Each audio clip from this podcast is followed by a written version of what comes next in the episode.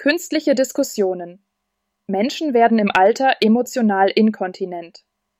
In dieser Debatte diskutieren zwei imaginäre Personen über ein bestimmtes Thema. Einer ist gegen das Thema und der andere dafür. Die Debatte wurde von einer künstlichen Intelligenz erstellt und ist für das Sprachenlernen gedacht. Guten Tag, Frau Bauer. Wie geht es Ihnen? Guten Tag, Herr Müller. Mir geht es gut, danke. Und Ihnen? Mir auch. Ich habe eine Frage an Sie. Gerne helfe ich Ihnen.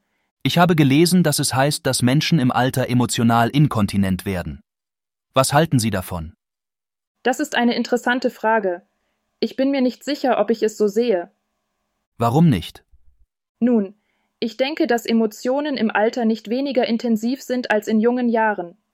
Aber es kann sein, dass ältere Menschen ihre Emotionen anders ausdrücken. Was meinen Sie damit? Zum Beispiel können ältere Menschen häufiger weinen oder sich in Wut aufregen. Das liegt daran, dass sie sich in ihrem Leben mehr Sorgen machen und mehr Verluste erleben. Das stimmt. Aber ich denke, dass das nicht bedeutet, dass sie emotional inkontinent sind. Das stimmt.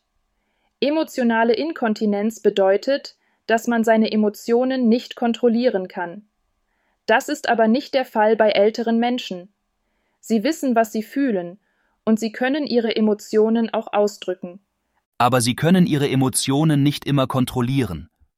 Zum Beispiel kann es passieren, dass sie in der Öffentlichkeit weinen, wenn sie traurig sind. Das stimmt. Aber das ist nicht unbedingt ein Zeichen von emotionaler Inkontinenz. Es ist einfach ein Ausdruck ihrer Emotionen. Ich denke, dass es schwierig ist, eine allgemeingültige Aussage darüber zu treffen, ob ältere Menschen emotional inkontinent sind. Es kommt auf den einzelnen Menschen an. Das stimmt. Es gibt ältere Menschen, die ihre Emotionen sehr gut kontrollieren können. Und es gibt ältere Menschen, die ihre Emotionen offener zeigen. Ich denke, dass es wichtig ist, dass ältere Menschen ihre Emotionen ausdrücken können. Das kann ihnen helfen, mit schwierigen Situationen umzugehen.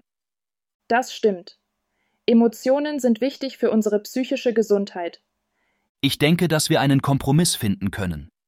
Wir können sagen, dass es zwar Menschen gibt, die im Alter emotional inkontinent werden, aber es ist nicht so, dass alle älteren Menschen emotional inkontinent sind. Das ist ein guter Kompromiss. Ich stimme Ihnen zu. Ich denke, dass es wichtig ist, dass wir ältere Menschen nicht verurteilen, wenn sie ihre Emotionen offen zeigen. Das stimmt. Wir sollten Verständnis für sie haben. Ich denke, dass wir älteren Menschen helfen sollten, ihre Emotionen zu kontrollieren. Das kann durch Gespräche, Therapie oder andere Angebote geschehen. Das stimmt. Wir sollten ältere Menschen unterstützen, damit sie ein gutes Leben führen können. Auf Wiedersehen, Frau Bauer. Auf Wiedersehen, Herr Müller. Das ist das Ende der Debatte. Viel Spaß beim Lernen.